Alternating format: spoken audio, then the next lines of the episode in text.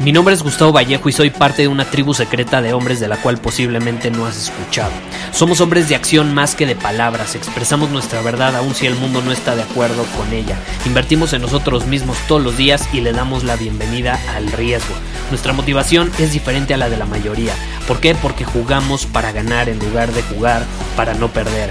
Juntos estamos creando un nuevo imperio y nuestra más grande batalla es en contra del príncipe, la mediocridad y de los condicionamientos que la sociedad, los medios y la televisión han impuesto para quitarle a los hombres su poder personal. Si le preguntas a las personas normales, a la sociedad y a las escuelas, te dirán que estamos locos y que somos rebeldes. Y sí, tienen razón. Estamos locos, somos rebeldes, pensamos diferente y por eso el futuro nos pertenece. Somos hombres superiores y estos son nuestros secretos.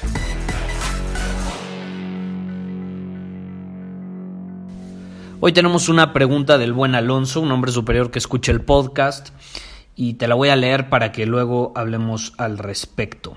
Dice lo siguiente, Gustavo, he estado meditando por los últimos meses y me he dado cuenta que me ha servido muchísimo, pero también a raíz de eso he reprimido mucho mi enojo. Mi pregunta es, ¿debo dejar de meditar y enojarme? Es decir, sentir la emoción como tú lo recomiendas en el podcast, o debo seguir meditando aún si eso está provocando que reprima la emoción. Muchísimas gracias por tu ayuda. Y esto es, esto es muy interesante, ¿no? Porque para empezar la meditación no tiene que ver con tu enojo. Eh, si tú te has enojado mucho más o has reprimido mucho tu enojo a raíz de que meditas, eh, no mm, ha sido una coincidencia, no tienen absolutamente nada que ver, entonces hay que dejar eso muy claro. Ahora, por lo que me dices, tú estás sintiendo enojo y no sabes cómo manejarlo, no sabes si expresarlo, porque es una realidad. Yo en este podcast siempre te digo que sientas tus emociones al máximo, que no las reprimas, pero al mismo tiempo muy probablemente como es enojo, no sabes cómo expresarlo, no sabes cómo sentirlo en lugar de reprimirlo, porque a lo mejor eh, sientes que al expresarlo pues te vas a desquitar con alguien, vas a decir algo que al final no quieres decir y luego te vas a arrepentir, en fin, yo te entiendo muy bien porque yo he pasado por eso. Entonces aquí tenemos que ir más profundo, no se trata de cómo expresar ese enojo, Sí, es muy bueno sentir el enojo, no reprimirlo, hazlo, eh, pero aquí tenemos que ir más profundo. Aquí no nos tenemos que preguntar cómo puedo expresar el enojo, aquí nos tenemos que preguntar qué está causando ese enojo en ti. ¿Qué causa el enojo? Y si yo me pregunto, bueno, ¿qué causa el enojo? Si nos preguntamos, ¿qué provoca que una persona se enoje? ¿Qué detona ese enojo? Y la realidad es que son muchas cosas. Puede ser sentirte no respetado, puede ser sentirte frustrado, puede ser eh, que una persona no haga lo que tú quieres que hace, puede ser que te tratan mal, puede ser sentirte atacado, puede ser tener envidia hacia los demás, algo que tienen, algo que son, algo que consiguieron. Hay muchos detonadores de enojo. ¿Estás de acuerdo? A mí, por ejemplo, yo tengo muy consciente lo que me enoja. Y si algo me enoja es que no me respeten. Que me falten al respeto no me enoja, me revienta exploto. No me gusta que falten al respeto a mi tiempo, a mi energía y a mis valores. Si no respetan esas tres cosas mías, me enojo. Eso a mí me detona. Y yo te pregunto, ¿qué es para ti ese detonador? O sea, ¿cuál es ese detonador que provoca y despierta el enojo, casi casi la furia dentro de ti? ¿Qué te hace enojar? Tienes que ser consciente de ese detonador o esos detonadores. Y obviamente aquí es donde también entra la pregunta, Gustavo, ¿enojarse es malo? No, no es malo, es una emoción. Eh, las emociones no son malas, por algo existen. Sirven como guía para saber qué está sucediendo en tu vida, qué está sucediendo dentro de ti. Y yo, te repito, recomiendo sentir la emoción. Pero aquí tenemos que ir más allá de eso. Hay que entender por qué estás enojado, qué lo está detonando, ¿no? ¿Cuál es ese detonador? Porque, por ejemplo, si tú expresas esa emoción y te sientes enojado y la sientes al máximo, pues está padre, te vas a sentir muy bien, pero después, media hora después, cuando ya estés más relajado, a mí me ha pasado mucho, estoy seguro que a ti también, dices, caray, ya me enojé, pero ahora que ya estoy más relajado, pues me siento mal, me siento culpable de, de que algo tan tonto, tan estúpido, tan pequeño me haya provocado enojo. O sea, ¿cómo es posible que me haya dejado llevar por algo tan tonto? Y por otro lado, eso sí lo expresas, pero si lo reprimes, pues también te puedes sentir mal porque sabes que a lo mejor te pudiste expresar de cierta manera, pudiste haber dicho algo o varias cosas que al final no te atreviste a hacer o a decir. Y aquí el punto importante a considerar es este. El enojo no es quien realmente eres. El enojo reprimido o expresado no es quien realmente eres. Cuando lo reprimes, obviamente va a salir de alguna manera. Tarde o temprano toda esa energía reprimida busca salir. Eso ya lo hemos hablado muchas veces. Pero ¿cuál es la clave para superar todo esto? Para superar eh, si debes reprimir o expresar tu enojo. La clave es realinear tu realidad con tus reglas y tus valores. Te repito, la clave es realinear tu realidad con tus reglas y tus valores. Que tu realidad esté en alineación con tus reglas y valores. Y aquí te voy a compartir algo que cambió mi vida para siempre cuando tuve esta realización. Las emociones negativas son el resultado de que tu realidad no concuerda con las reglas que tienes sobre lo que debería ser esa realidad o cómo debería ser esa realidad. En otras palabras, cada vez que la realidad no concuerda, o sea, lo que sucede en el mundo no concuerda con tus reglas, sientes una emoción negativa. No necesariamente es enojo, ahorita estamos poniendo el ejemplo del enojo. Puede ser otra emoción. Por ejemplo, ¿alguna vez has estado manejando, no sé, en medio del tráfico porque estás formado para entrar a un, supongamos, vas a entrar a una tienda, un centro comercial, te estás formando para entrar al banco, yo qué voy a saber. Estás en el tráfico parado, estás formado, el punto es que estás formado. Y llevas 20 minutos esperando y de pronto alguien llega y se te mete. Se te mete. Alguien que no se formó, que no eh, estaba esperando, llega y se te mete. Muchos, en ese caso, ¿qué pasa? Se enojan se enojan.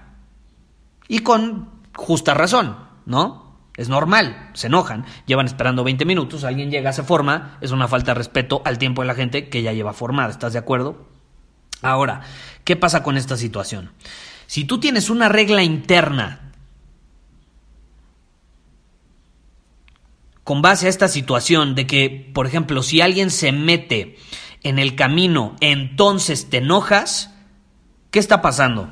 Estás creando una regla, tienes una regla para despertar ciertas emociones cuando eso sucede. Entonces, cuando eres consciente de eso, primero tenemos que ser conscientes de eso, ¿estás de acuerdo? Tenemos que ser conscientes de las reglas que tenemos en nuestra vida y cómo esas reglas despiertan ciertas emociones, ya sean positivas o negativas.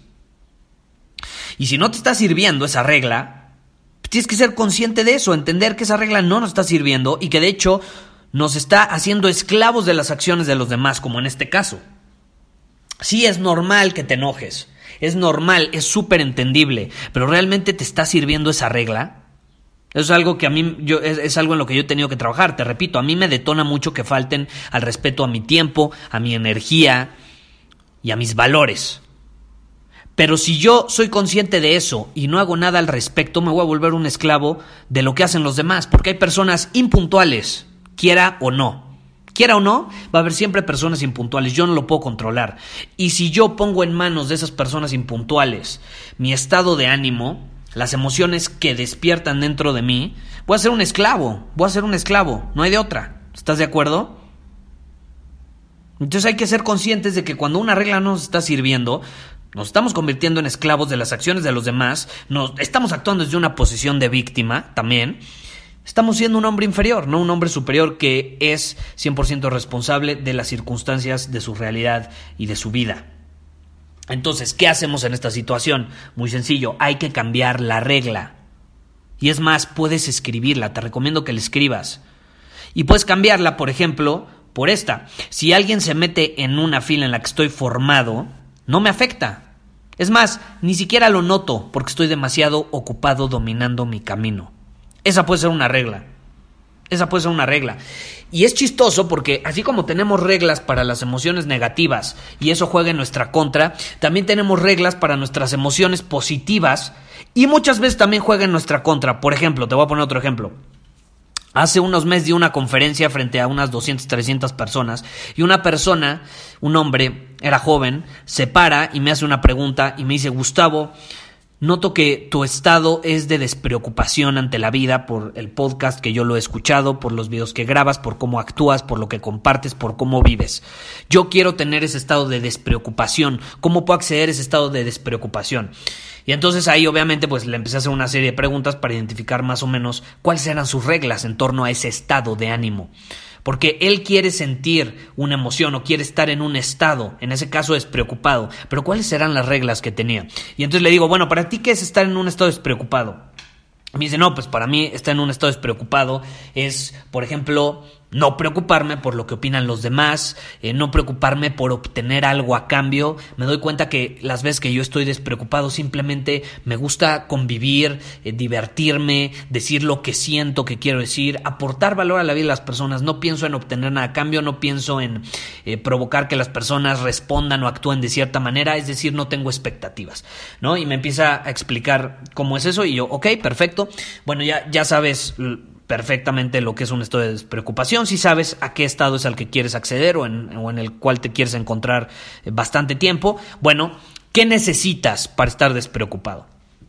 Y entonces me empezó a decir unas cosas, no, pues para estar despreocupado no puedo desvelarme, eh, tengo que comer saludablemente todas las mañanas, de hecho tengo que tomar un jugo verde antes de desayunar, eh, tengo que hacer esto, hacer ejercicio, esto, el otro, me, me echó una lista como de 20 cosas, ¿no? Y yo atentamente escuchándolo.